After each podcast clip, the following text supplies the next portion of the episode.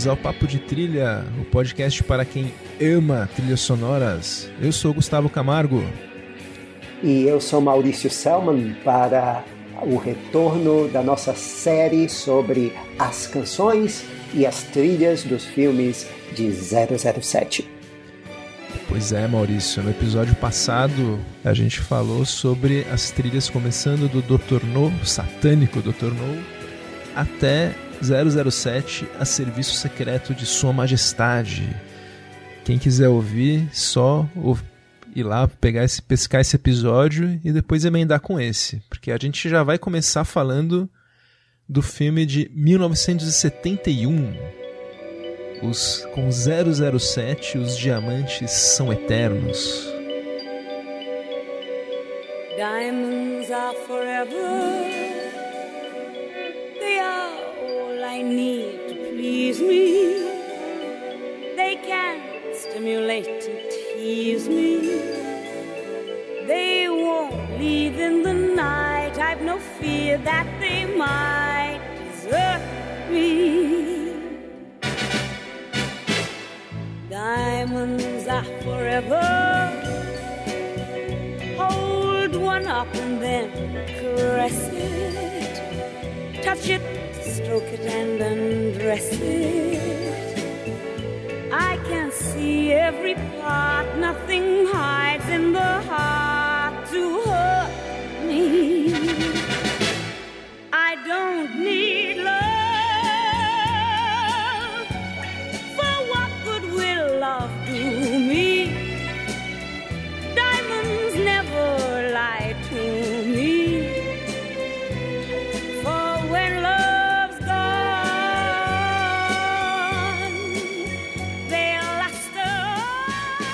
Naquela época, os títulos em português gostavam de incluir, né? O com, era sempre com 007, sempre tinha alguma coisa com 007.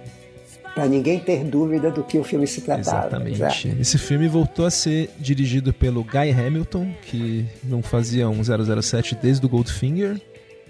E, mais importante, voltou a ter o Sean Connery como ator principal. E junto com o Sean Connery voltou o John Barry. E como a gente está ouvindo, voltou também a Shirley Bassey, que não cantava uma música tema do Bond oficial desde Goldfinger. Então eles voltaram com. resolveram trazer tipo um time aí de um filme que deu certo para meio que resetar de novo a franquia, né? Foi então é outro reboot aí. Os Diamantes são eternos, apesar de ter continuidade com o filme anterior, era o Sean Connery de novo. Eu acho essa canção maravilhosa.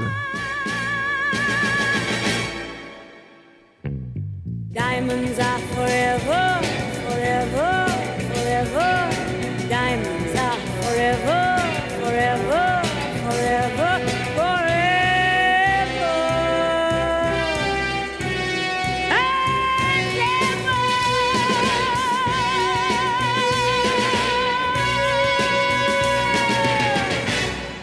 É, o que eu mais me lembro desse filme é que o Sean Connery volta com as sobrancelhas crescidas. também, né? Era impressionante, pareciam duas Uma taturanas. também, né? Tinha uma É. peruca monstro. É, exato, é. Tava tudo em. Era uma propaganda de tônico capilar, alguma coisa assim. E a música era, se chamava também Diamonds Are Forever. É uma música, é- também é, é uma das melhores, né? Uma safra boa aí, viu? ela tem um motivo recorrente que forma uma base de oito notas, aquele tan tan tan tan tan tan tan. tan.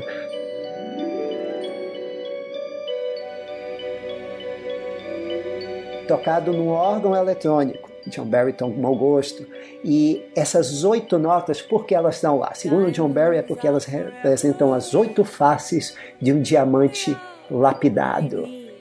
É um pouco, um pouco menos um pouco menos sofisticada a inspiração da letra, né? Porque o John Barry queria que fosse falando de um pinto, né? Não, é exatamente. a- Ele diz assim: as joias são para sempre. É uma linha Diamonds are girls' best friends, como Marilyn Monroe cantou em Os Homens Preferem as Louras. Mas aqui você tem um quê de amargura e de coisa assim, bem chula, bem barata, que era exatamente isso que o John Barry queria. Ele queria uma carga erótica E o Saltzman, o produtor, para variar, Ficou não gostou. Achou a música obscena, né? Ficou... e essa foi uma das razões que uh, fizeram o John Barry se afastar temporariamente da série mais tarde. Porque quando ele foi mostrar no apartamento dele a, a música, foi tocar para o Saltzman e para o Broccoli, o Saltzman, que era pudico, achou tudo aquilo um absurdo, música suja. Aí, como é, você não pode falar essas coisas sujas, isso é muito sujo. Aí o John Barry, que tinha um pavio curto, chegou para ele e disse: Como é que você sabe que é sujo se você nunca fez nada disso? O Saltzman saiu de lá fumegando de raiva. Mas a música ficou, né? Mas a música ficou porque o Broccoli gostou, pois é. E é uma trilha meio sacana também. Não sei se você lembra que tem dois, dois assassinos nesse filme, que são os capangas do vilão, que é uma dupla gay, é um casal gay. E o John Barry criou um motivo para eles musical, né? Um motivo meio meio um sax, meio espertinho, meio borderline homofóbico, né? Porque é meio afeminado o sax, inclusive.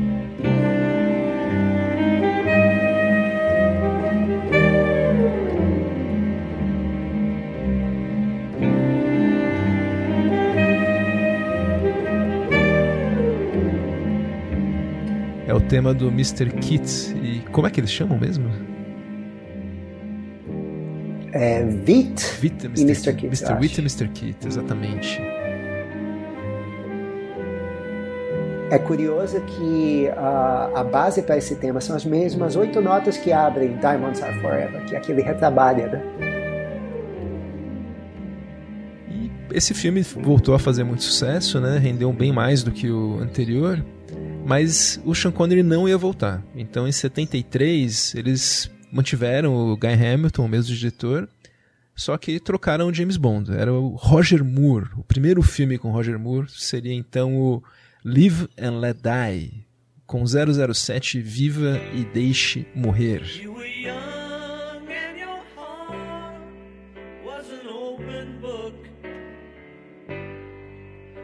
used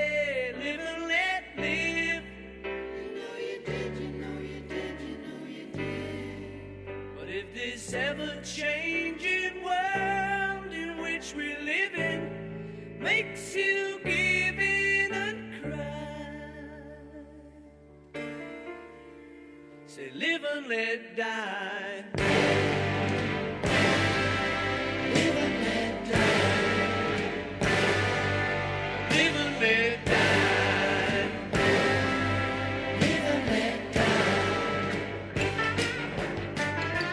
Para fazer a trilha, eles chamaram ninguém menos que o Paul McCartney. Eles, a, a, ideia era que o Paul McCartney fizesse, cuidasse da trilha, só que ele fez só a canção e para fazer a trilha eles chamaram o quinto Beatle, que era o George Martin, que é um compositor de mão cheíssima, né?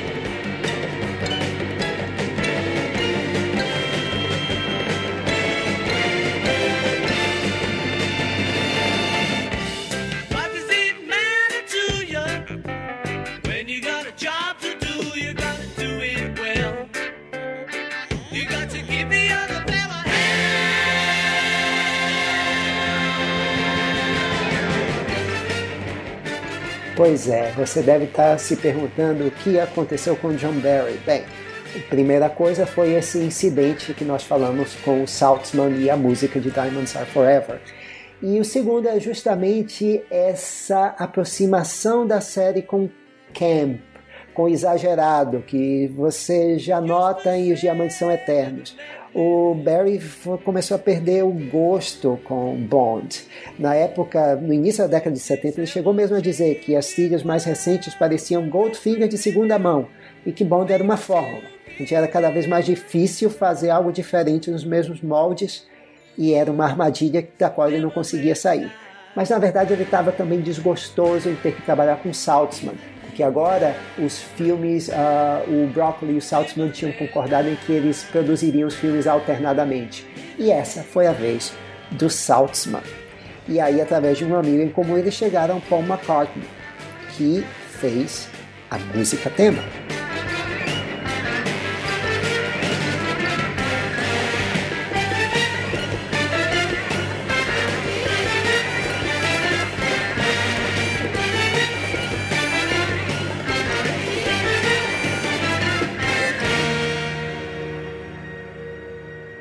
Assim, em se tratando de Paul McCartney, né, a gente não costuma esperar coisas incríveis e ele entregou mesmo uma canção incrível. Até hoje, nos shows dele, é, é um dos pontos altos, né? Ele escreveu junto com a, com a esposa dele na época, Linda McCartney, e foi cantada por ele pela banda Wings. E assim, é incrível. Eu acho incrível essa música também. Uma das melhores músicas do James Bond, com certeza. É aquele início somente com a voz dele e o piano, e depois aquela explosão, e que entra uma orquestra, a orquestração uh, para esses 55 músicos foi feita pelo George Martin. O George Martin que teve a ideia de, não, vamos usar uma orquestra aqui, e a orquestra faz a diferença nessa Tem... música. Fica sensacional. É uma música do James Bond que não assim, lembra o clima, mas é to totalmente diferente das músicas do John Barry. Mas ela tem um clima bondiano, né? Tem muito cara de música de James Bond mesmo. Sim, é, é por isso que não dá para falar que ah, o compositor tal uh, fez uma música para James Bond. É mais certo você falar o compositor X fez uma música no estilo James Bond, porque o, tu, todo mundo vai, sim, claro, vai trazer seu estilo pessoal, mas vai adaptar isso à fórmula de filme de espionagem uh, do James Bond, com metais gritando e orquestra nas alturas, e é isso que a gente tem aqui. Uma curiosidade, a música é ouvida na, no filme, numa cena do filme cantada por uma, por uma atriz no filme, a Brenda Arnold. Ela lançou um single e essa versão que nós estamos ouvindo agora.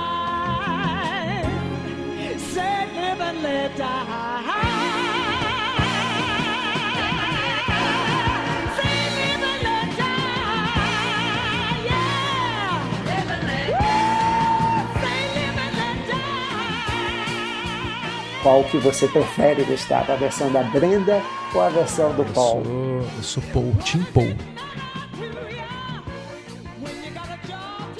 Outra curiosidade é que, bem, Harry Saltzman já vimos aqui, era uma porta, principalmente se tratando de música. Então ele recebeu o demo da música do George Martin e cantada pelo Paul McCartney, aí disse, oh, Legal. Agora, quem vai cantar a música? George Martin ficou abismado. Como assim quem vai cantar a música? Sim, eu estou pensando numa cantora negra, já que o filme se passa no Caribe, etc. Ele não sabia quem era Paul McCartney. E foi um trabalho, foi o diretor, o Hamilton, que com jeitinho uh, convenceu o Saltzman, não, vamos deixar esse cara, parece que ele tem aí um, um fã-clube, é, seria burrice a gente não aproveitar ele. Não, é realmente foi bom. Foi o Harry Saltzman tava, já estava saindo, né? E a trilha do George Martin, bom, eu falei que ele era um músico de mão cheia, né? Eu, é uma trilha muito boa também. Tem tem cenas muito legais. O filme, ele já tem um clima meio de black exploitation também, né? O James Bond se adaptando aí aos anos 70. Era naquela época que tinha aqueles filmes Cleopatra Jones, Shaft. Então, o filme segue um pouco essa linha mesmo. E é uma trilha mais descolada, né? Tem uma coisa meio funk na trilha, não tem?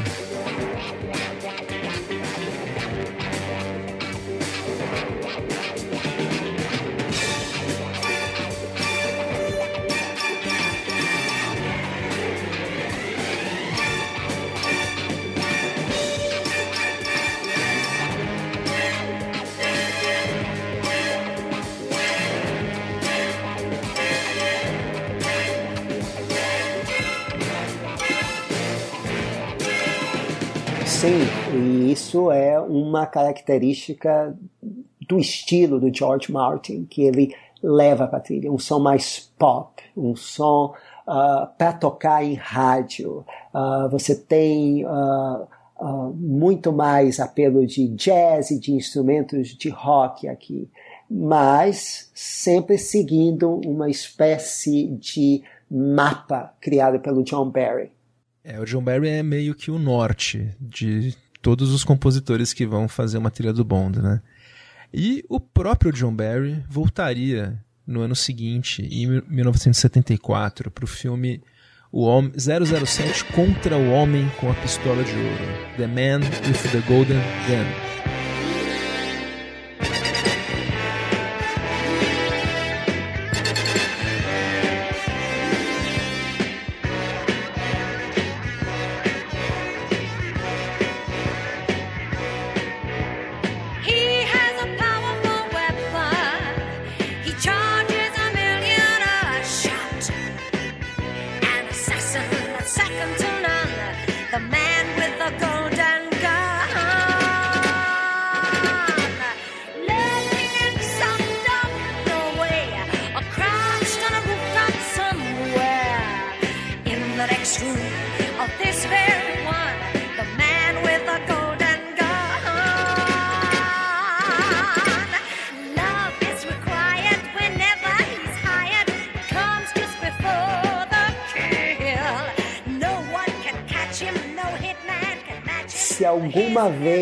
Existiu um filme com um título mais obviamente de duplo sentido do que esse, eu não conheço. A gente está ouvindo no fundo já a música tema do filme, que foi composta pelo John Barry, ele estava de volta, com letras do Don Black, novamente, usando bastante esse duplo sentido que você falou, e cantado pela cantora Lulu, a cantora Lulu é que você é, ficou famosa cantando também o tema de um outro filme uh, estrelado pelo Sidney Poitier, To é, Serve With Love. carinho que era com letras do Don Black, inclusive, essa música também. E assim, eu, eu vou ser bem sincero, eu acho que essa música tem coisas boas. Eu, assim, eu gosto dela, mas eu admito que é um guilty pleasure. Não acho que é uma música boa. Mas eu gosto, eu gosto da abertura dela, tipo, meio que uma. que é meio que uma metralhadora. Acho que é legal aquela guitarra que ele usa logo depois dessa, dessa aberturinha meio metralhadora. Os vocais da Lulu são muito.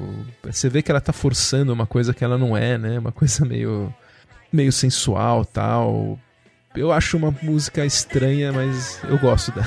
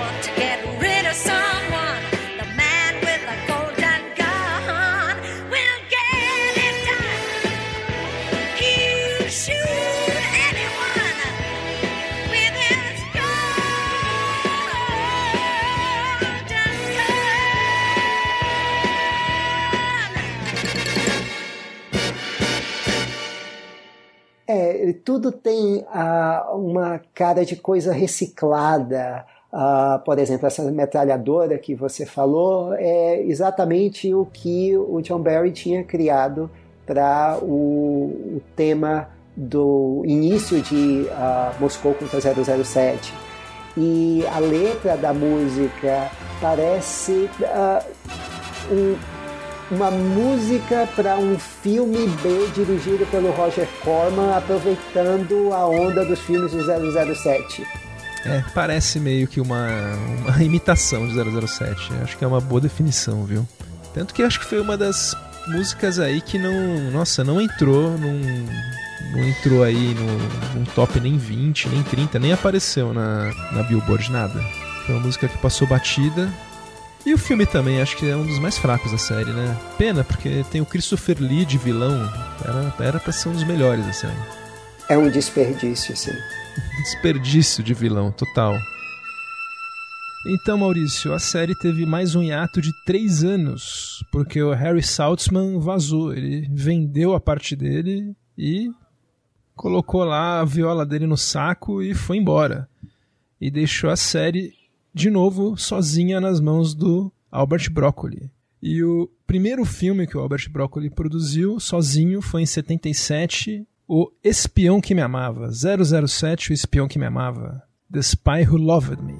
E para esse filme, ele chamou de novo o diretor do Com 007 Só Se Vive Duas Vezes, o Lewis Gilbert.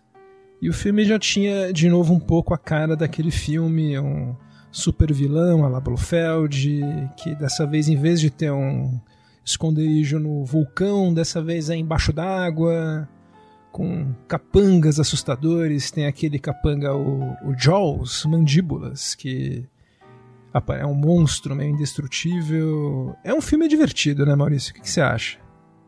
Pois é, já estamos aqui em terreno de Bond mais bem-humorado, mesmo com um compositor diferente. É por vários problemas, John Barry não estava disponível. Na verdade, o problema que teve, eu sei qual é. pois é. Imposto. O John Barry, na época, não podia ir para a Inglaterra porque ele estava na, na, na malha finíssima. Inglês britânico.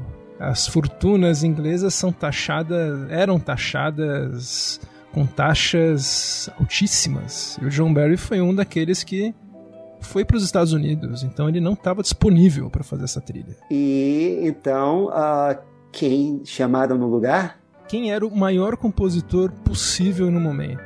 A palavra-chave é no momento.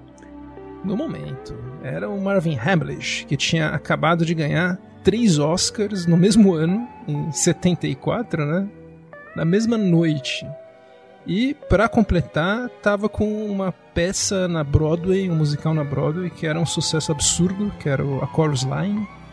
Então era assim, era o compositor mais mais topzera do momento, mais quente do momento. E o Marvin Hamlish começou querendo fazer uma música um pouco diferente, né, Maurício? A música tema, para começar, não chama o Não, uh, ele chamou a sua uma parceira habitual, que é a Carol Bayer Sager, uh, e a pessoa que iria cantar a canção foi a da primeira escolha dele, a cantora dos sonhos dele, que vinha de vários sucessos, que era a Carly Simon e eles uh, quiseram fazer uma canção de amor, e, mas não com o nome uh, O Espião que Me Amava. E a Carly Simon até falou que a, a, é uma canção romântica leve, a canção vai te pegando aos poucos, contanto que você perceba que não é para ser levada a sério. É tipo uma brincadeira. E é uma canção sobre o bonde, né? É muito legal, que é sobre ele, né? Totalmente se chama Nobody Does It Better.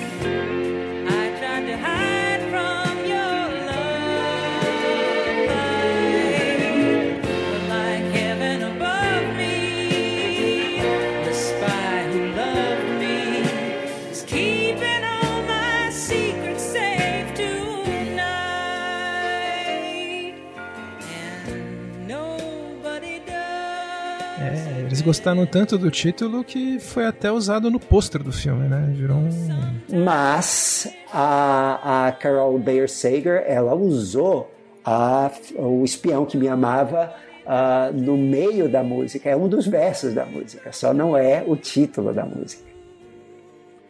O que eu gosto muito dessa música é que ela começa muito lenta, ela começa pequena, com só com o piano, a voz da Carly Simon, que tá ótima cantando a música. E aos pouquinhos ela vai ficando grande. No final a gente começa a ter uma ideia de que ela pode ser uma música do James Bond, mas é uma música que, apesar de a gente ter alguma coisa de James Bond, era muito diferente das músicas do John Barry e da música do Paul McCartney.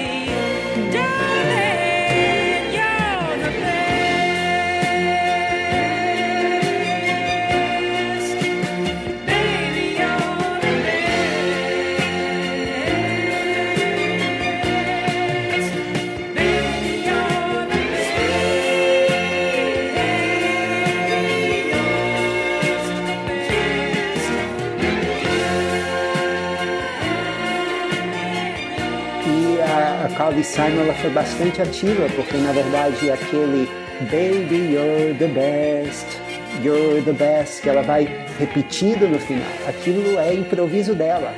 Que aí uh, os produtores então eles foram montando assim uh, uh, várias cortes dela falando essa frase e aí ficou aquela aquela sequência no final assim meio uh, etérea, bem legal. Isso foi criação dela.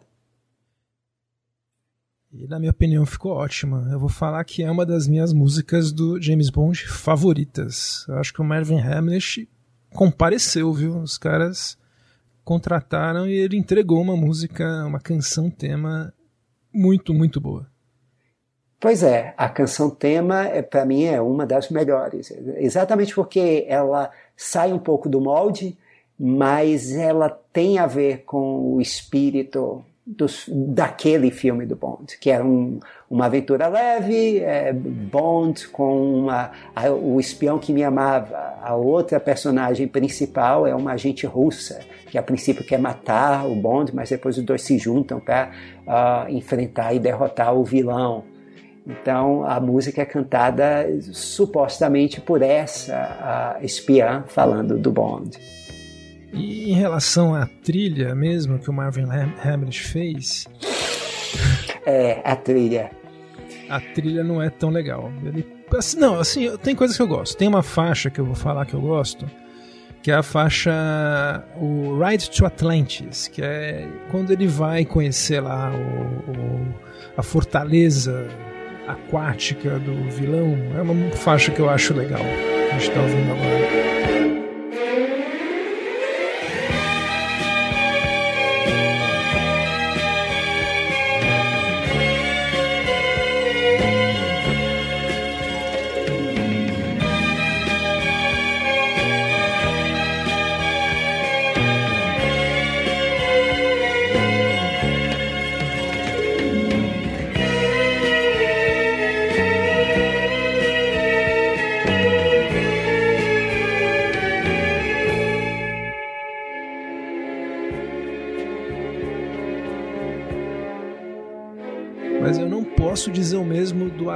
Arranjo que ele fez pro tema do James Bond, o Bond 77, que é absurdamente datado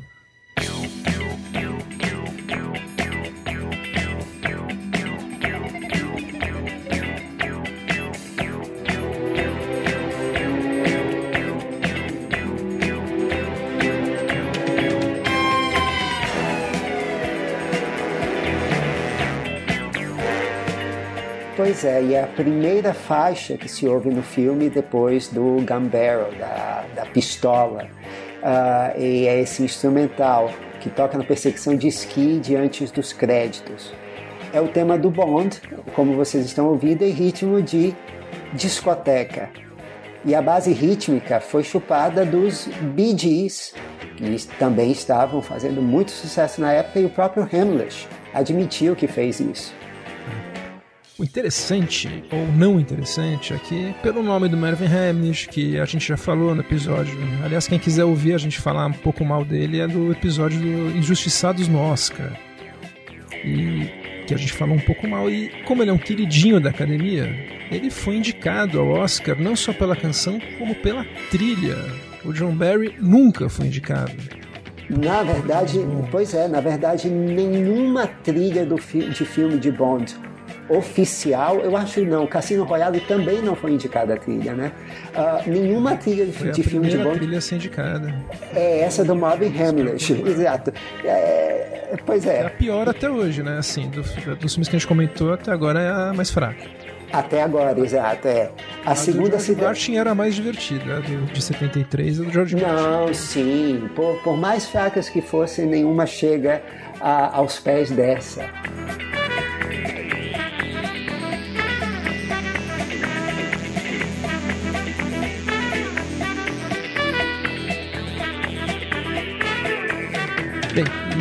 Dois, dois anos depois, a gente teve um outro 007. Assim, como esse filme foi, o Espião que Me Amava foi um imenso sucesso, o, o Albert Broccoli manteve o mesmo diretor, o Lewis Gilbert, e manteve o mesmo esquema de ser um filme gigante com o super vilão numa fortaleza.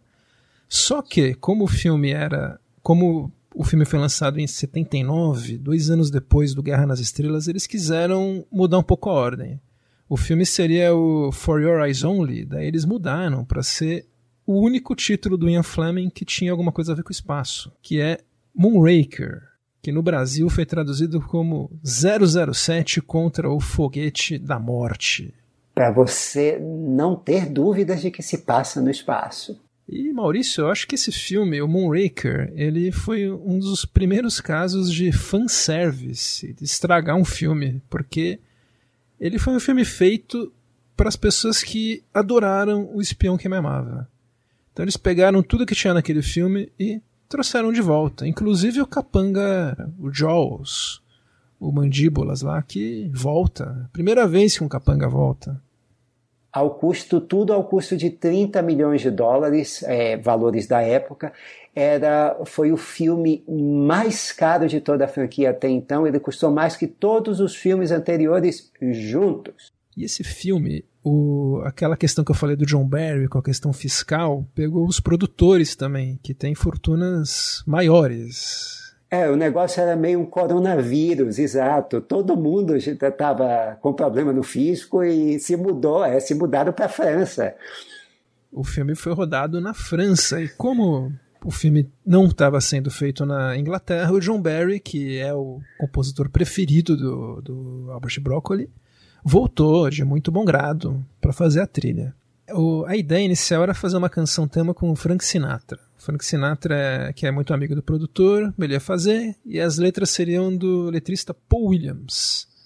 Só que o Frank Sinatra, que era meio, era meio diva, né? Era um cara meio, meio difícil tal, ele acabou meio que na última hora saindo fora. Ninguém sabe muito bem por quê. É, tem, uma, tem um boato de que ele teria brigado com o Broccoli, mas é boato mesmo porque ele compareceu à, à estreia do filme com a filha e era só sorrisos. Pois é, é, todo mundo fala que ele era um cara muito, era um cara impossível de trabalhar, muito difícil. Deve ter dado uns 5 minutos nele, não quis gravar. Daí eles o Paul Williams não quis refazer as letras também, ele não quis continuar. Daí o John Barry recorreu ao antigo parceiro, o Hal David, que tinha feito a, a, melhor música do James Bond, na minha opinião e do Maurício, que é We Have All the Time in the World, no Serviço Secreto de Sua Majestade, e voltou agora para fazer de novo as letras dessa nova música. Pois é, nesse cantar. meio tempo, é, primeiro, depois do Frank Sinatra ter desistido, depois tivemos o Johnny Mathis. O Barry aí não gostou do resultado final. E aí chamaram a Kate Bush, que estava estourando na época, mas ela mandou dizer que não podia. E aí finalmente encontraram a pessoa ideal para cantar música, Gustavo.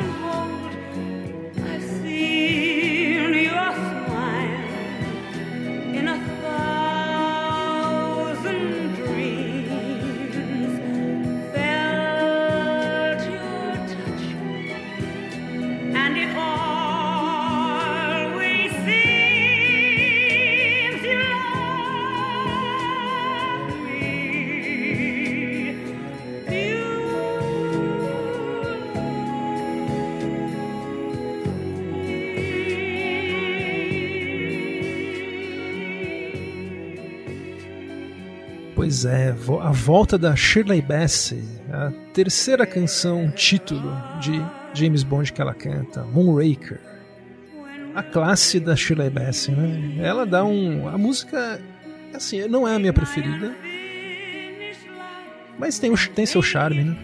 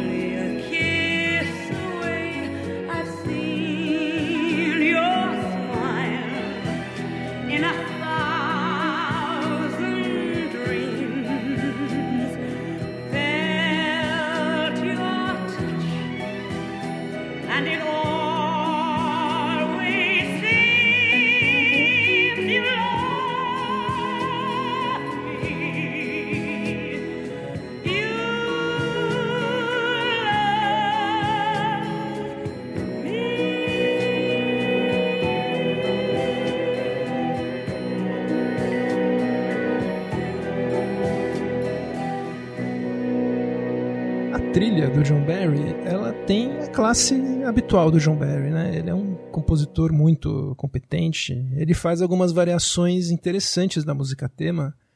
Uma que é engraçada para nós é a faixa que o James Bond vem pro Rio.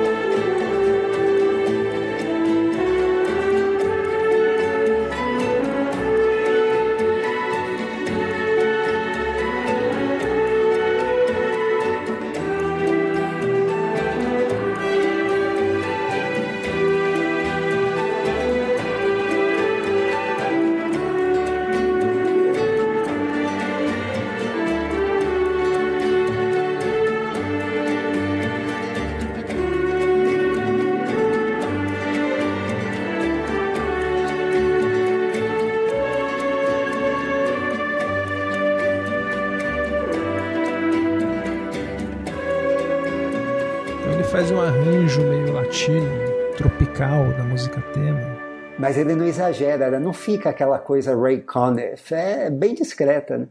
É bem discreta, é meio easy listening, meio... É. quase, quase, mas não chega. Não, não chega. E o interessante também é que é a última vez que a gente vai ouvir aquele tema que a gente falou no episódio anterior, que é o tema do 007, aquela versão do John Barry mesmo, que ele costuma usar mais nos, em algumas cenas de perseguição e principalmente em cenas mais que envolvem transportes aquáticos.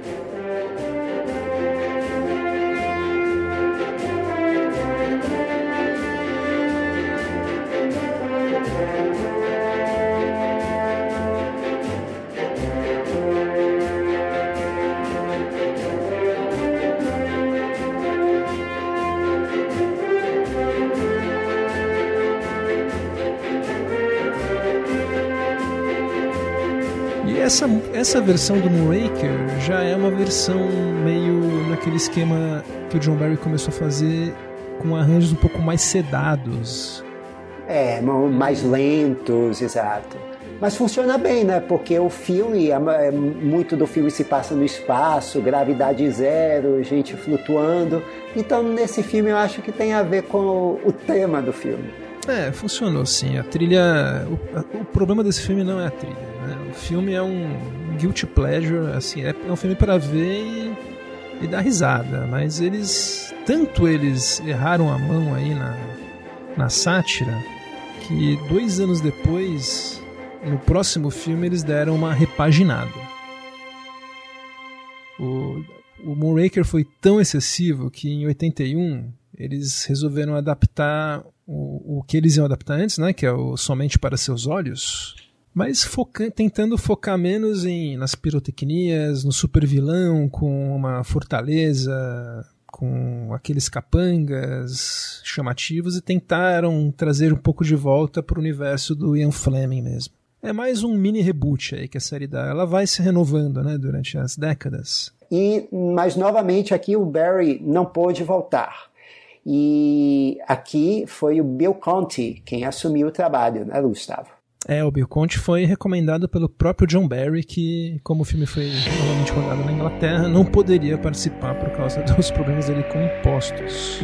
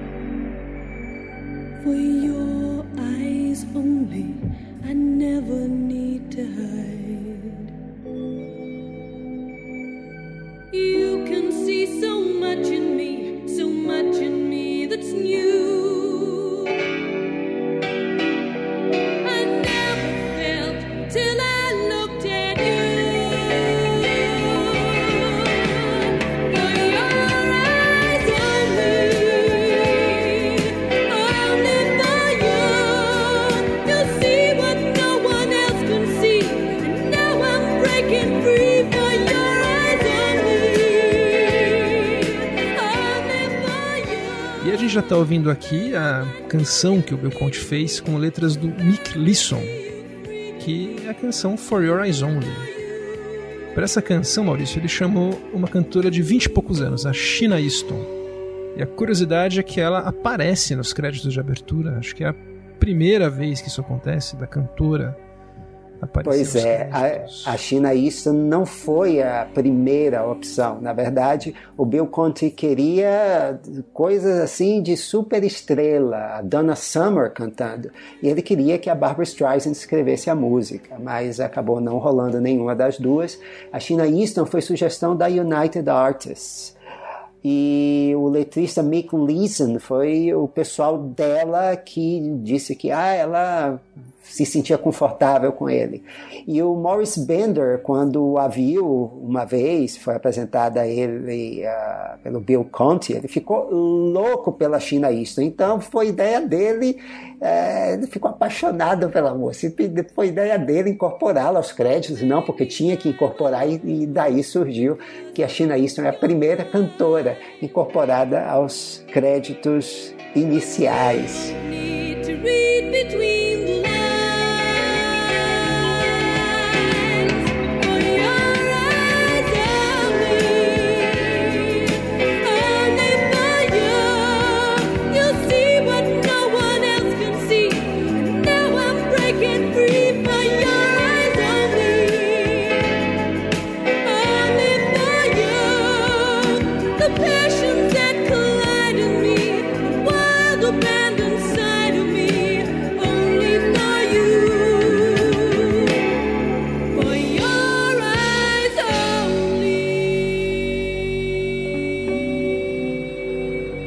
Música fez um grande sucesso. Essa foi uma das mais bem-sucedidas do, da franquia toda.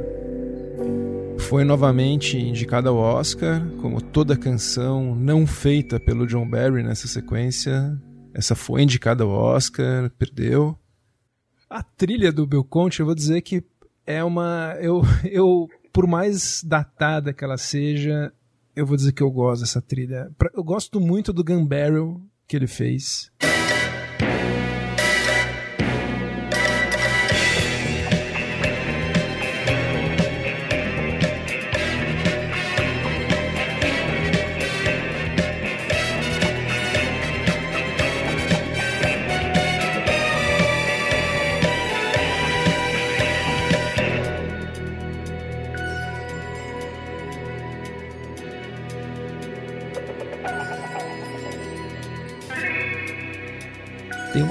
Pegada muito já diferente, uma pegada meio festiva. Já, é. Pega ainda essa fase meio disco, mas já é uma coisa mais começo dos anos 80. A gente tá ouvindo aqui mais uns trechos da trilha. Eu, olha, eu acho que essa trilha. Eu não vou ficar elogiando muito, mas eu é um guilty é pleasure. É, esse, é, é, é, é, é, um guilty pleasure. É, eu, eu, concordo. Eu também gosto. Tem uma. Uh, para o álbum, principalmente desde o, os filmes anteriores, o que faziam no álbum era simplesmente é, costurar temas que eram tocados em vários momentos do filme. Tem um que, se, você, se vocês forem ao Spotify, uh, chamado é, Melina's Revenge, e a segunda metade é a cena que vem depois do Gambera, a cena antes dos créditos iniciais, que é então, o Bond. Feld, né? Exato. E é a minha faixa preferida do filme, que tem aquele. Tan, taran, tan, tan, taran. Nossa, a minha também, adoro essa faixa.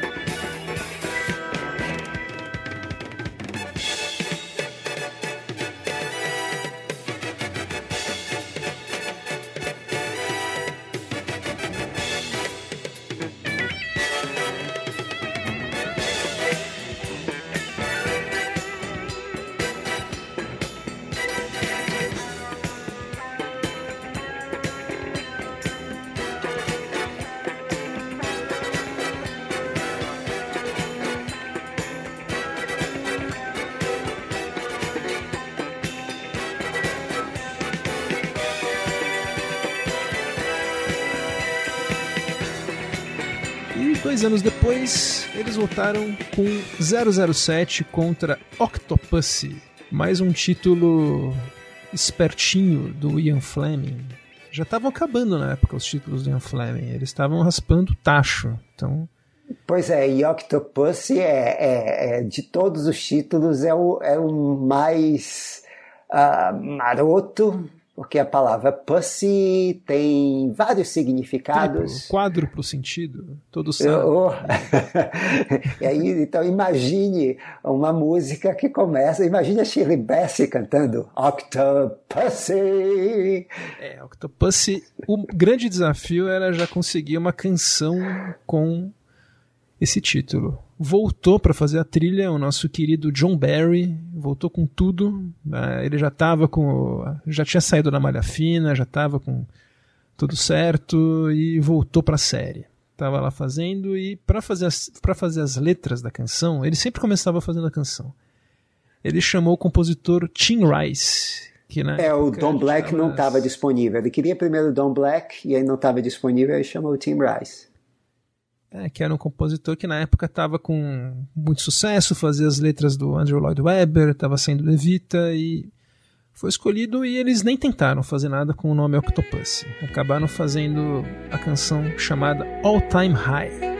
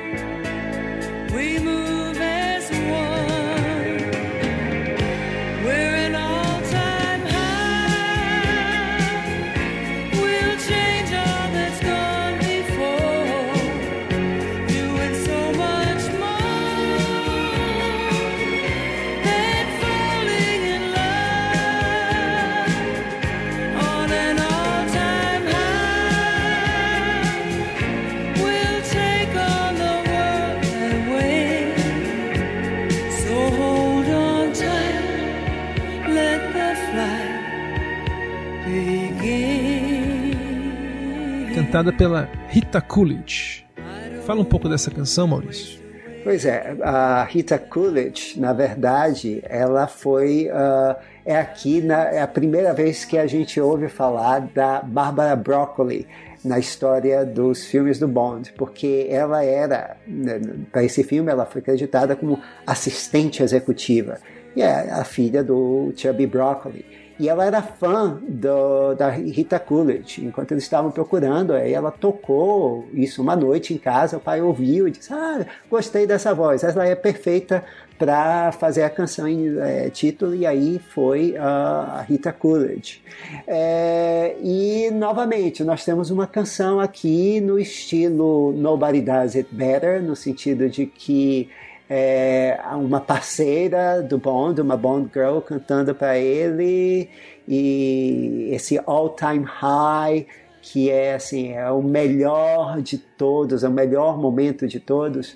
E o legal uh, não é das melhores músicas, mas tem uma coisa interessante na, no refrão da música, quando a, a Rita Coolidge canta All Time High as notas elas vão num crescendo, ficando cada vez mais agudas, ou seja, ficando cada vez mais altas a cada sílaba, uma sacada assim sutil, mas bem legal do, uh, do John Barry aqui.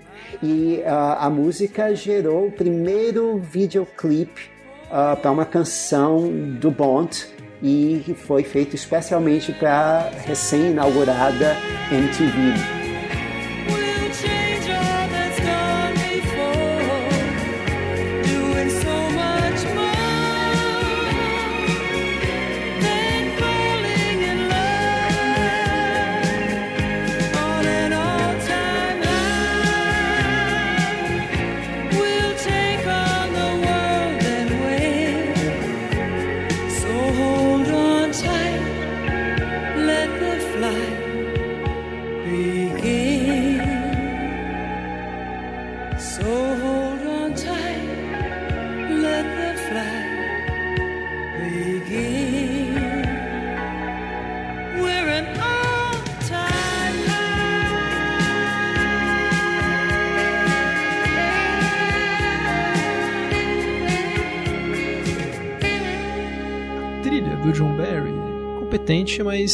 Não acho que é uma das trilhas mais marcantes dele. Ele ainda Apagada, né?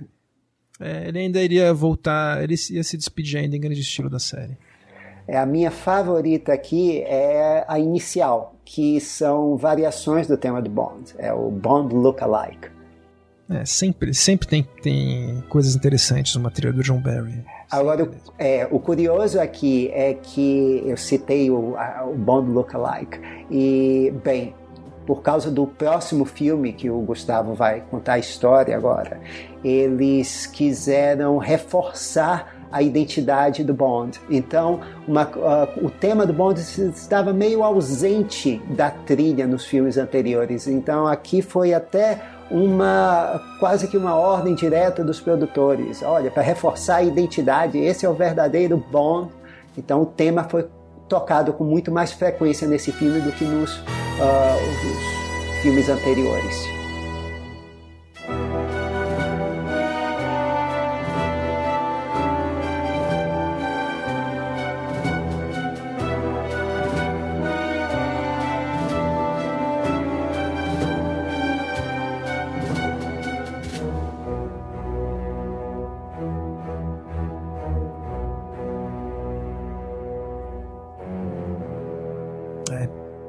Exatamente, ideia é mesmo para reforçar, reforçar que esse é o James Bond oficial. Porque no mesmo ano eles estavam enfrentando uma concorrência de um filme também do, com o personagem James Bond. O produtor Kevin McClory ele tinha os direitos da história que virou o filme Thunderball. Foi um, era um roteiro original do Ian Fleming, é, não era um romance. E ele manteve esses direitos e ele conseguiu achar um parceiro para produzir um remake de Thunderball. E ele conseguiu convencer o Sean Connery a voltar para o papel. Então era uma concorrência bem mais importante do que a do Cassino Royale. de 67, que era mais uma paródia. Aqui era sério mesmo, a ideia era ser sério. O filme, o nome do filme eu acho ótimo, é Never Say Never Again, Nunca Mais Outra Vez. Foi ideia da esposa Isso. do Connery. Ah, eu, o título eu acho que eles começaram bem, e acho que meio que parou por aí o que é bom nesse filme. Mas o título é bom. Rapaz, eu gosto do filme. Você gosta? eu gosto. É. Ah, Irving Kirchner, de, de Império Contra-Ataque. Eu acho ele bem dirigido, um elenco uh, legal e a premissa é, tem dele. Tem Bessinger, tem o Max von Sydow, né? Tem o Klaus Maria Brandauer e eu adoro a Bárbara Carreira over como a Fátima Blush. eu acho sensacional. E, o, e a ideia era fazer um bonde já velhão mesmo, é um bonde velho que sabe que está ficando velho. Ah, até a peruca do, do, do está mais discreta. é, o Sean Connery tá, ele teve voz muito ativa nesse filme, né? Como ele foi era o grande chamariz do filme, então ele tinha a voz até no, na escolha do compositor.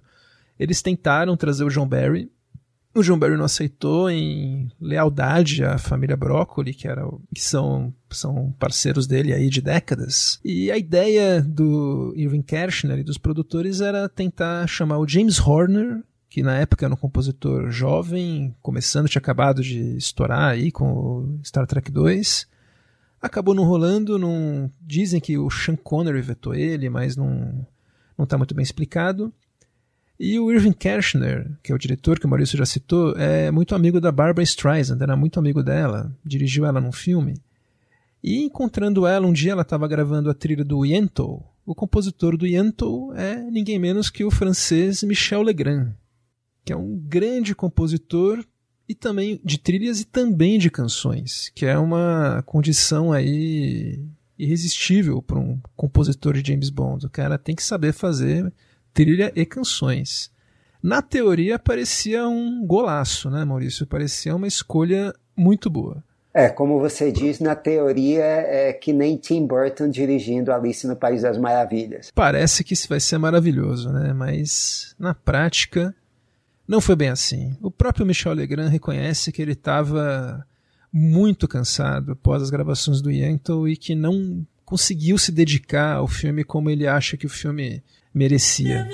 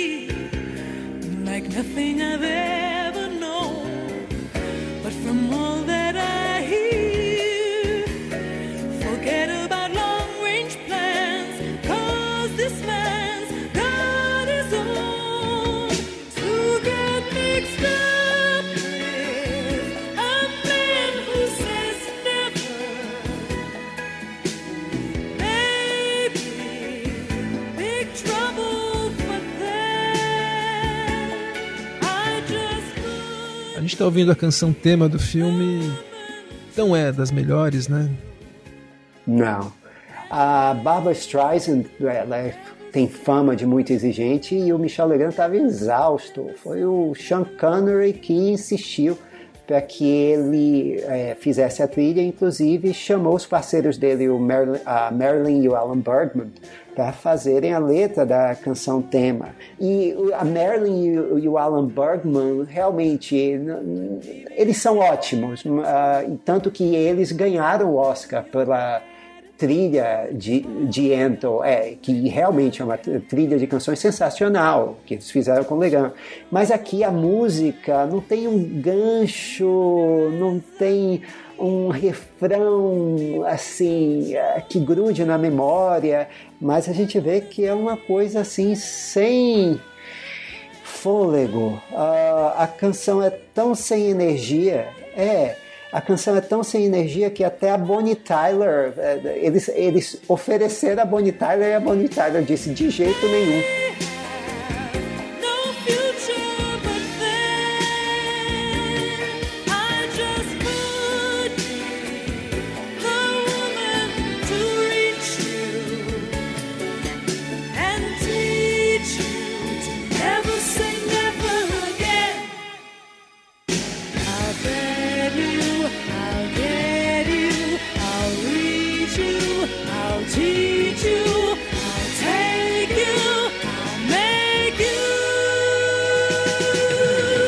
Foi que os, os Bergman eles sugeriram a Lenny Hall, que olha como tudo está ligado nesse universo de Bond. Uh, é uma cidade pequena essa, da, da, produção de filmes de Bond. É, a Lenny Hall ela havia cantado The Look of Love para a cerimônia do Oscar uh, com o grupo Brasil 66 do Sérgio Mendes. E foi ela que eles uh, chamaram para cantar aqui.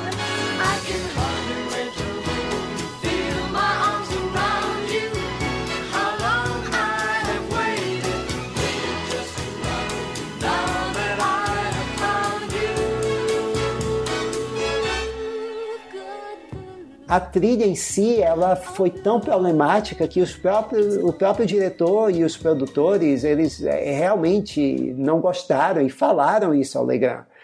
E tanto que ela é usada pouco e picotada no filme. E tem alguns momentos, como ali antes do, da perseguição de moto, do, que o, o Bond vai perseguir a Fatima Blush, tem um, um, um jazz, assim, um riff de jazz bem legal. Uh, mas são poucas. Ele parece que está fazendo. Tem um tango, né? Tem um tango que é legal. Quando ele dança um tango com a Domino, que é a Kim Basinger, tem um tango que é um momentinho aí da trilha, né?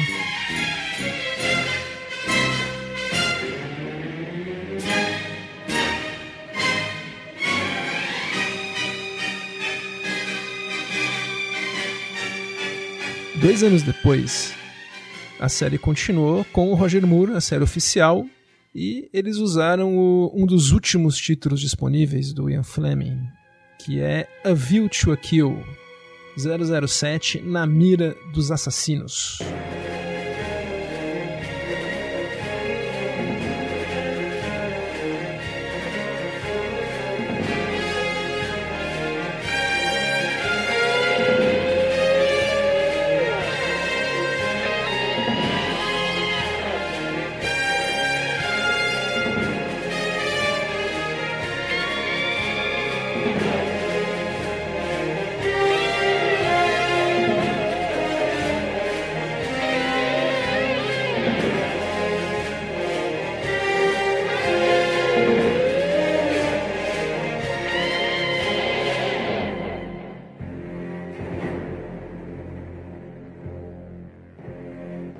Roger Moore já estava claramente cansado né, nesse filme, já já estava terminando o ciclo dele.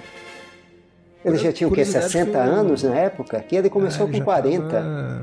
ele já estava claramente aí cansado, mas como os filmes continuavam fazendo muito sucesso, rendia, ele tinha essa persona de Bond, então continuavam mantendo. Para fazer a canção desse filme, o, eles chamaram, quiseram fazer alguma coisa diferente. O Duran Duran, que na época era um grupo britânico que estava bombando, um dos membros abordou o Albert Broccoli e falou: ah, a gente queria fazer uma canção do James Bond. E ele meio de sopetão topou, falou: não, vamos lá, a gente aceita. E o legal é que o John Barry trabalhou com eles nessa canção. Então foi uma composição do Duran Duran com auxílio do John Barry. Os próprios, os próprios músicos do Duran Duran dizem que para essa canção o John Barry funcionou virtualmente como um quinto membro da banda.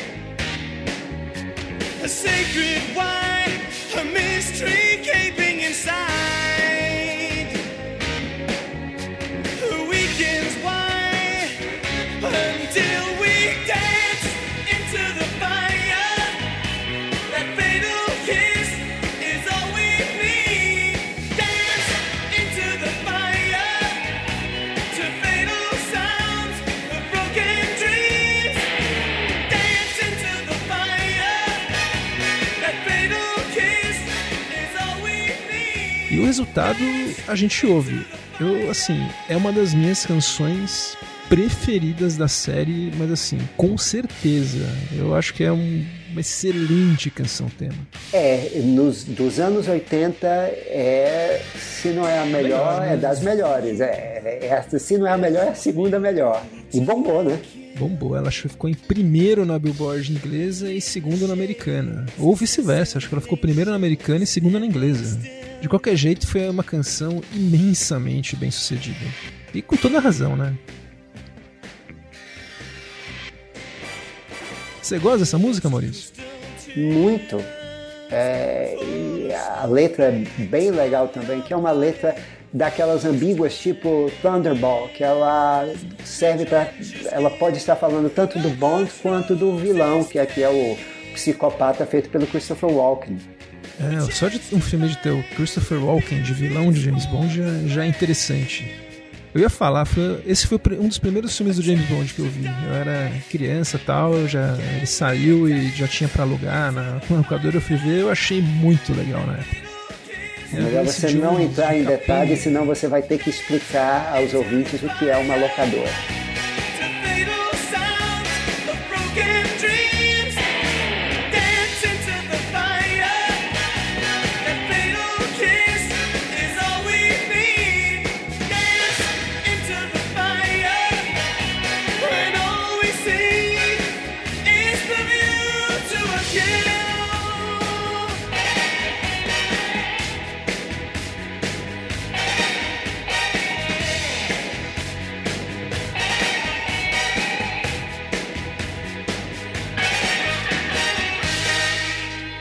Como a gente falou, né, o John Barry estava já também numa fase que já indo para outros, indo tomando outros rumos de carreira. Nesse mesmo ano de 85, ele ganhou o quarto Oscar da carreira dele pela trilha do filme Entre Dois Amores e do Sidney Pollack.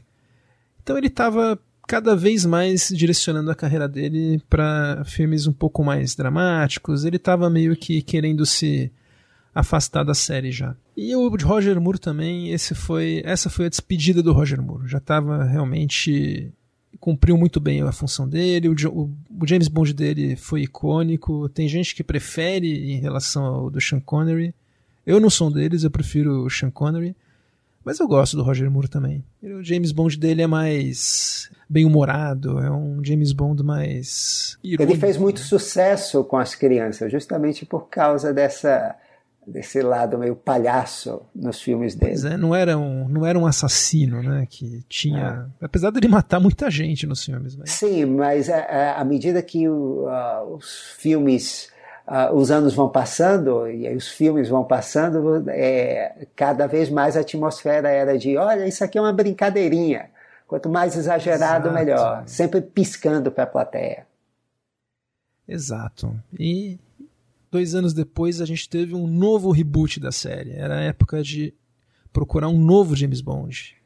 E o escolhido foi o Timothy Dalton. E o filme, que foi o 007 Marcado para a Morte, o Living Daylights.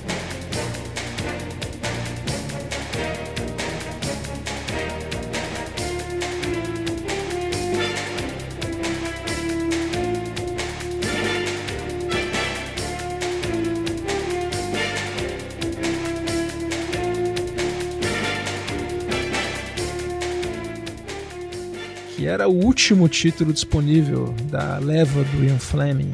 Aliás, é um título que não quer dizer nada, né? As vivas luzes do dia.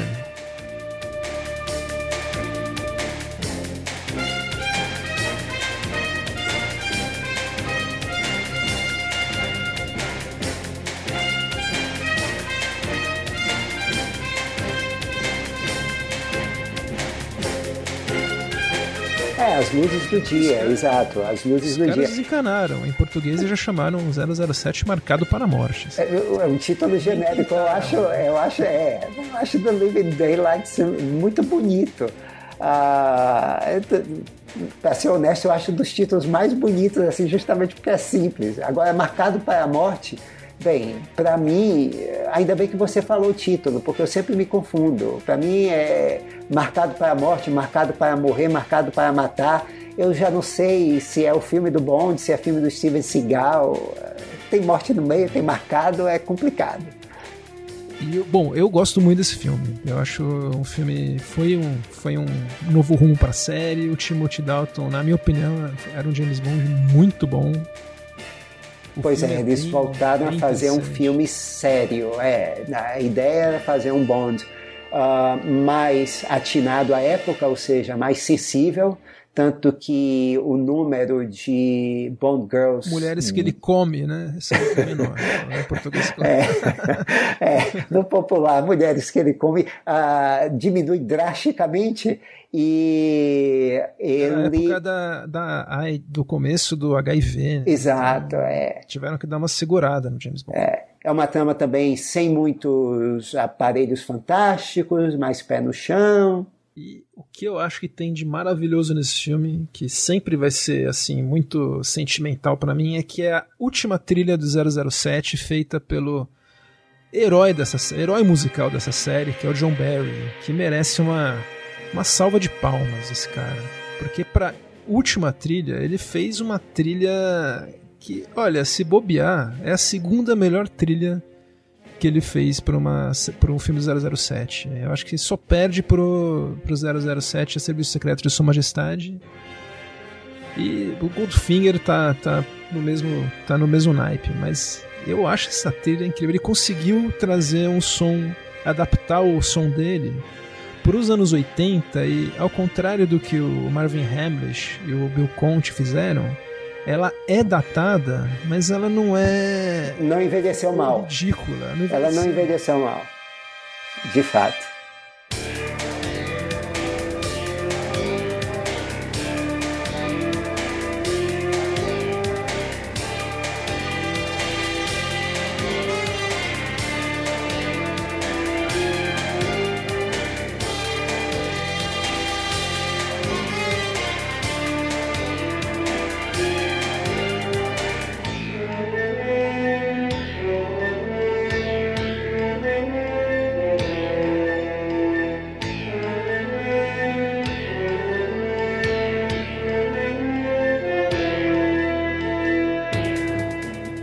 A gente tá ouvindo agora o Necros Attack. Olha que faixa maravilhosa essa.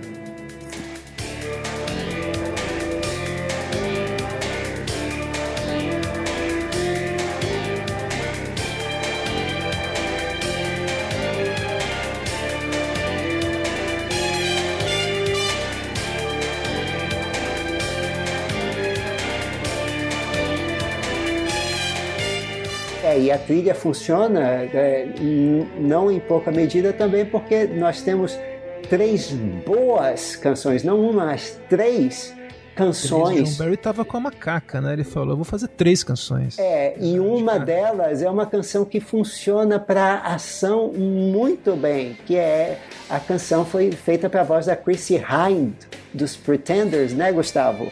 Where has everybody gone?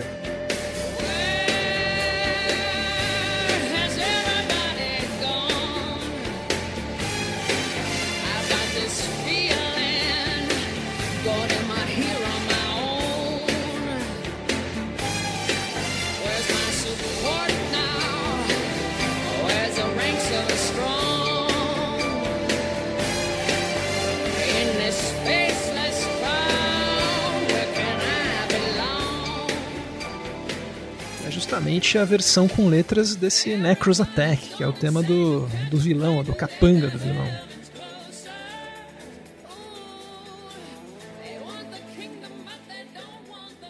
Além dessa canção, ele também fez com a, com a mesma Chrissy do Pretenders o If There Was a Man.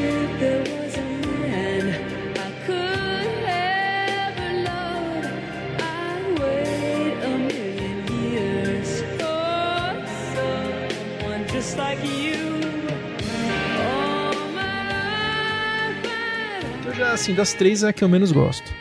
Mas é uma canção romântica funcional, é. Não é das melhores, mas é, é- é um passo, a- cinco passos acima de ah, Never Say Never Again.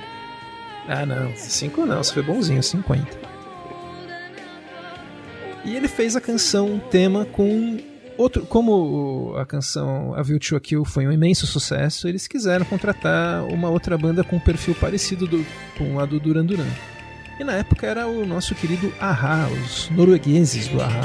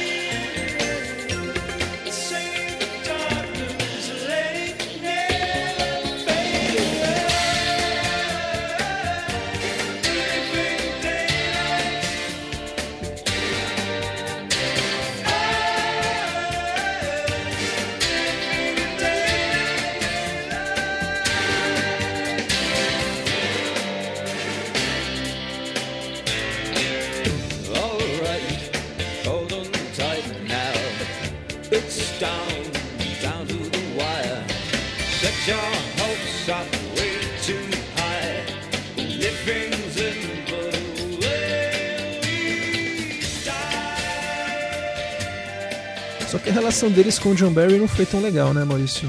Os relatos de bastidores dessa canção não são tão harmônicos como foi o trabalho do John Barry com o Duran Duran. É tanto que a música das três é a que menos está costurada na trilha instrumental dele, né? É, o, ele fez um, ele teve menos participação na composição da canção, mas ele entrou, ele tinha por contrato o nome dele apareceria como com- co-compositor e os arranjos, ele fez principalmente os arranjos de cordas, né, que é o forte dele. Ele fez um arranjo excelente, como sempre, para a canção. Eu gosto dessa canção, eu acho uma canção. O Ahá, eles têm, eles são ótimos, né? Eles fizeram mais uma canção muito boa. É pena que o, o John Barry não tenha gostado. Anos depois, ele falando sobre a experiência de trabalhar com a Rai, ele disse que era como jogar ping-pong com quatro bolas. Eles tinham uma, uma atitude, uma mentalidade que ele realmente não gostava, não era coisa dele, não foi uma experiência agradável, palavras dele. Ah, embora o Ahá tenha sido muito mais diplomático, disseram foi fantástico. Ah, nós estávamos trabalhando com John Barry, o problema é que ele não estava trabalhando conosco.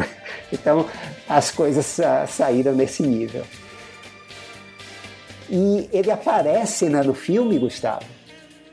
Pois é, olha que despedida maravilhosa. No último filme da série que o John Barry trabalhou, ele não sabia que seria o último, foi uma, uma, uma série de eventos que levou a isso, mas uma da, a Bond Girl do filme é uma, uma violinista, e no final do filme. Uma violoncelista. dirige a Orquestra. Ah, era uma violoncelista. Uma Ela violoncelista. tocou o violoncelo dela. E quem tá regendo a orquestra é ninguém menos que o próprio John Barry. Ele tem uma ponta no filme. Ele que pediu pra aparecer, Maurício. Olha que, Oh. que bacana. Lindo. É, Aplaudo de pé toda vez que eu vejo o John Barry em cena. É legal, é, é, é o- é é mesmo espírito de ver um Bernard Herrmann aparecendo em Um Homem que Sabia Demais. Né? Total. É, é, é muito ainda mais sabendo o que ele fez pela, pela música da série, né? É o grande herói da, da franquia James Bond.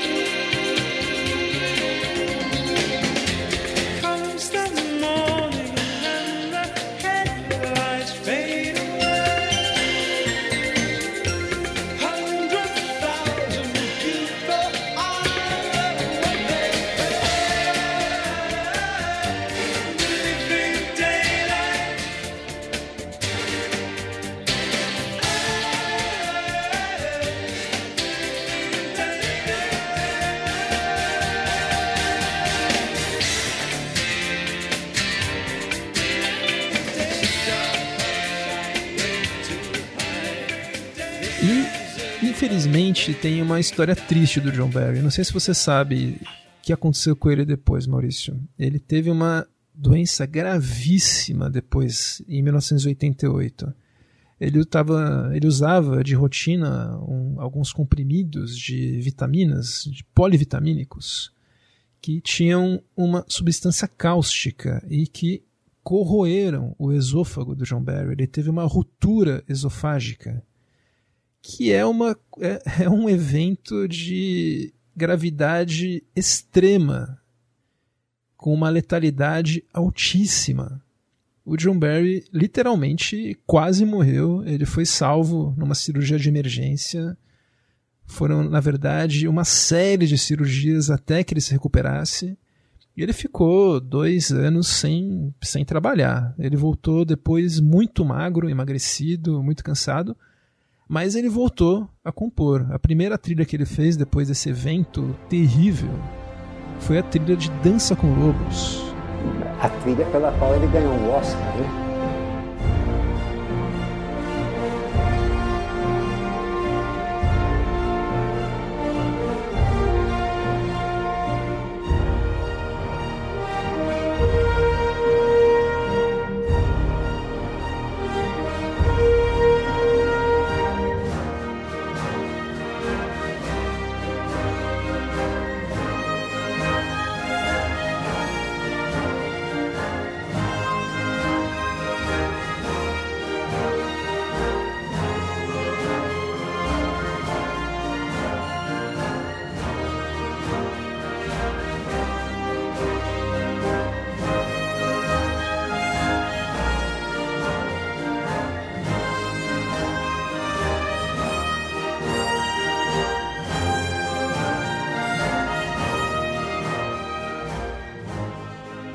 Quinto Oscar e merecidíssimo. É, acho que a gente um dia vai fazer um programa sobre o John Barry fora do James Bond, que dá pra fazer Ah, Sim, tranquilamente. sim. É, dá para fazer um trocadilho, então, com, é, com John Barry só se vive duas vezes também, né? Dois anos depois, os produtores lançaram o segundo filme da franquia com o Timothy Dalton de 007. É o filme com ze- 007 Licença para Matar, License to Kill. E já foi um filme que não tinha mais nenhum título do Ian Fleming disponível. Então os caras tiveram que, que inventar um título e inventa- trouxeram aí um título bem icônico, né? O 007 é conhecido, né, com um agente com licença para matar. Então, o título acho que eles começaram bem. A ideia desse filme, Maurício, era fazer. Eles sempre, como a gente falou aqui várias vezes, tentam renovar a franquia. E na época o que fazia muito sucesso eram os filmes do produtor Joel Silver. Mas, claramente falando, Máquina Mortífera, Duro de Matar. Filme de porrada e vingança. porrada e vingança com heróis que se machucam, que sangram, que E que também fazem sangrar um bocado, exato. e que fazem sangrar um bocado. Então esse 007 veio com essa pegada querendo meio que fazer um filme mais Joel Silver. É o 007 Joel Silver, sempre penso nele assim. Tanto que para fazer a trilha, eles chamaram o compositor desses filmes, que foi o Michael Kamen. A gente já vai chegar na trilha do Michael Kamen, mas eu já vou adiantar que ele tentou fazer uma canção com o Eric Clapton. O Michael Kamen é um compositor que eu gosto bastante, né? Ele depois viria a fazer canções famosas, como a do Robin Hood, do Don Juan DeMarco, mas na época não era conhecido por canções, era mais por trilhas mesmo. E a tentativa dele fazer uma trilha, uma canção meio improvisada, seria com Eric Clapton, acabou não dando certo, eles não conseguiram aproveitar nada. E os produtores resolveram fazer uma, uma aposta aí de pegar alguns compositores, que é o Narada Michael Walden, o Jeffrey Cohen e o Walter Afazanieff, que tinham sido indicados ao Oscar recentemente pela canção do filme Manequim, que é Nothing's Gonna Stop Us Now, que é famosa também. E eles produziram essa balada License to Kill, que é cantada pela Gladys Knight.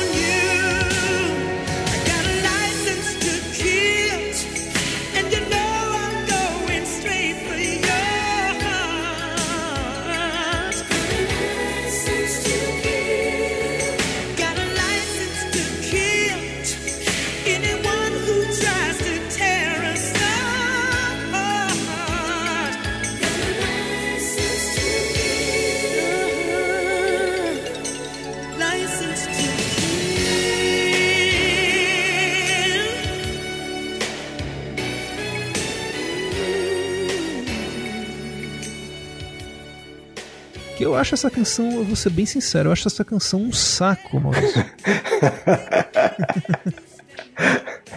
Você Eu tem licença para matar. Você tem licença para matar a canção, Gustavo. Vai em frente. Eu acho ela chata, arrastada. Eu não acho que tem um. Não combina com o filme. Que o filme acho que tem uma pegada tão mais crua, né? Eles pegam uma diva pra cantar. Eu acho que foi. Foi um erro. Mas eu queria saber o que você acha dessa canção. É meio como você pegar uma música de elevador para um filme de ação, ou, ou assim, pegar nós dois para participar de um Masterchef. É uma coisa que não tem a ver. É, Não vai dar certo. Não vai dar certo. De cara não vai dar certo. E não é por culpa da Gladys Knight. ah, Não, que é ótima, ela é tem uma ótima. voz sensacional. E eh, talvez com uma outra canção, de um outro estilo, ela funcionasse e no outro filme. Porque, como você Certamente, falou, Não, certamente. é, esse é um filme de ação, pe- pedir uma voz. ah, eles chegaram a pensar, por exemplo, em Annie Lennox. Nossa, imagina a diferença numa Annie Lennox nos vocais. Mas a música também Mas a música tinha que mudar também, né? não Ela- ajuda. É assim, é, é- é algo assim que os outros, os compositores anteriores da série tinham muito talento em conseguir fazer uma música que encaixasse, mesmo não tendo lido um roteiro, visto qualquer cena do filme, nem sabendo do que se trata, a não ser que era filme de James Bond, e faziam músicas que se encaixavam perfeitamente. Aqui eles pegaram a, a frase License to Kill e fizeram um negócio completamente sem sal, sem açúcar, sem pimenta, sem nada. Completamente aleatório. É, Eles pegaram até uma, a base do Goldfinger e usaram na, na música. Daí os compositores do Goldfinger foram falar: Meu, você vai ter que pagar a gente. E eles tiveram que incluir os compositores de Goldfinger, o John Barry, Leslie Bricusse e, Ant e Anthony Newley. É, você vê o John Barry. Ele não, coitado, ele tava no hospital nessa época, mas o Din-Din caiu, porque ele entrou aí como compositor e ganhou os direitos. E tá certíssimo. certíssimo. Pois é, se você não consegue fazer a música toda sozinho, então, meu amigo, pague.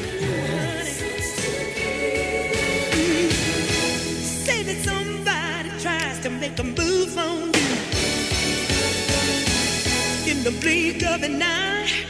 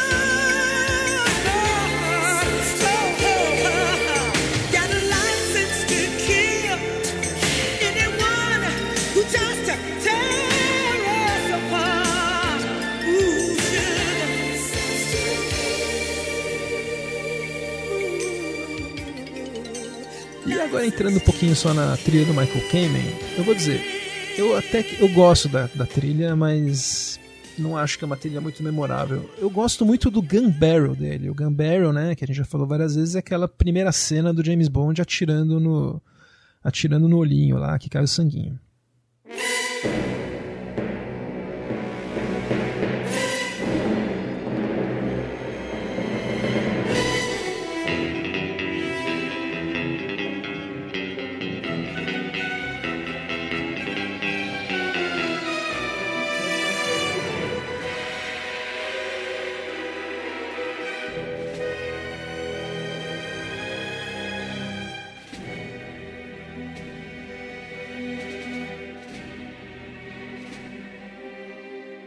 Já tem mais uma sensação de urgência, né? E tem um pouco o estilo que é do Michael Kamen. Ele é um compositor com uma voz bem, bem particular. Eu acho que ele conseguiu trazer para essa faixa.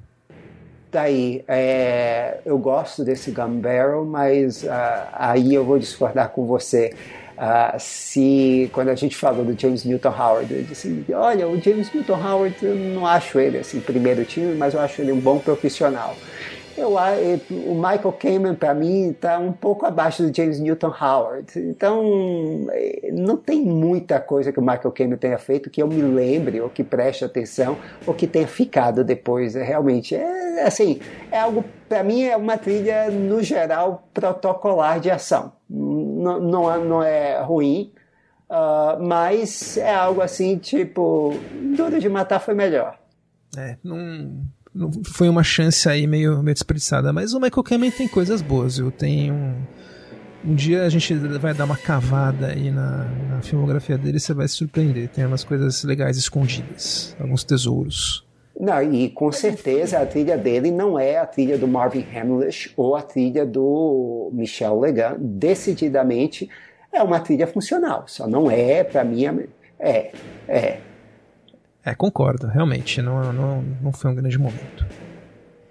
E a gente já tá agora vamos encerrar esse episódio. A gente já terminou a era Roger Moore, ter- terminamos a era Timothy Dalton. Spoiler, esse foi o último filme dele. E no próximo episódio a gente vai abordar a era Pierce Brosnan e a era Daniel Craig, que está em andamento ainda. Só que antes de encerrar, Maurício, sabia que esse filme teve uma outra canção, o License to Kill? Ah, é? Eles chamaram, é, eles chamaram o- os compositores do Manequim, né, que aquela música, O Manequim, o Metade grupo? ficou- Não. o, o, o filme Manequim, Oh. né, que, que Foi indicado ao Oscar. Foi indicado ao Oscar, tinha dois, tinha dois grupos de compositores. Metade foi para a canção tema e a outra metade, que era a Diane Warren, que até hoje nunca ganhou um Oscar, é let- com- compositora. Mas sempre é indicada. que- Até quando ela simplesmente soluça, como na música Meia Boca que ela fez esse ano, ela é indicada. É tipo, é tipo a Mary Streep ou o John Williams das canções. Ela é indicada todo ano. Só, só não vai ser indicada se não compor. Mas ela foi chamada e fez uma canção para os créditos finais do filme. É uma canção que chama If You Ask Me To. E foi cantada pela Patti LaBelle.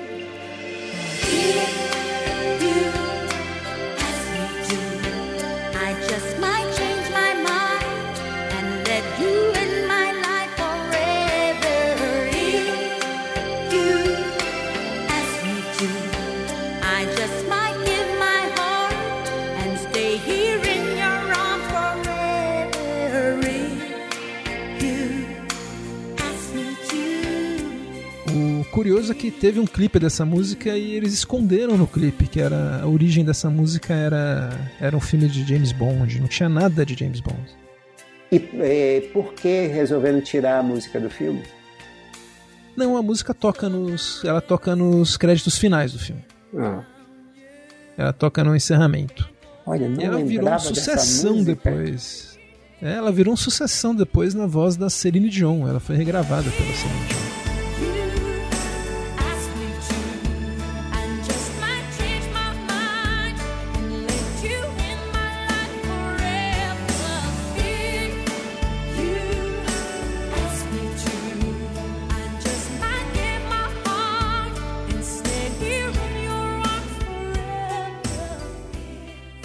Então encerramos com ela. Encerramos com quem diria Celine Dion encerrando James Bond. Bem, é melhor que License to Kill. mas sem dúvida jamais encerraria com License to Kill. Então, para os bonde maníacos e para os trilha maníacos, a gente está encerrando. Quem ficou até aqui é porque gosta mesmo, né? Pois é, com certeza. Mas Parte é. 3 vem aí. Parte, Parte 3 três vem aí. chegando. James Bond will return. Eu sou Gustavo Camargo. Até a próxima. e eu sou Maurício Selman. Até o próximo episódio. Tchau.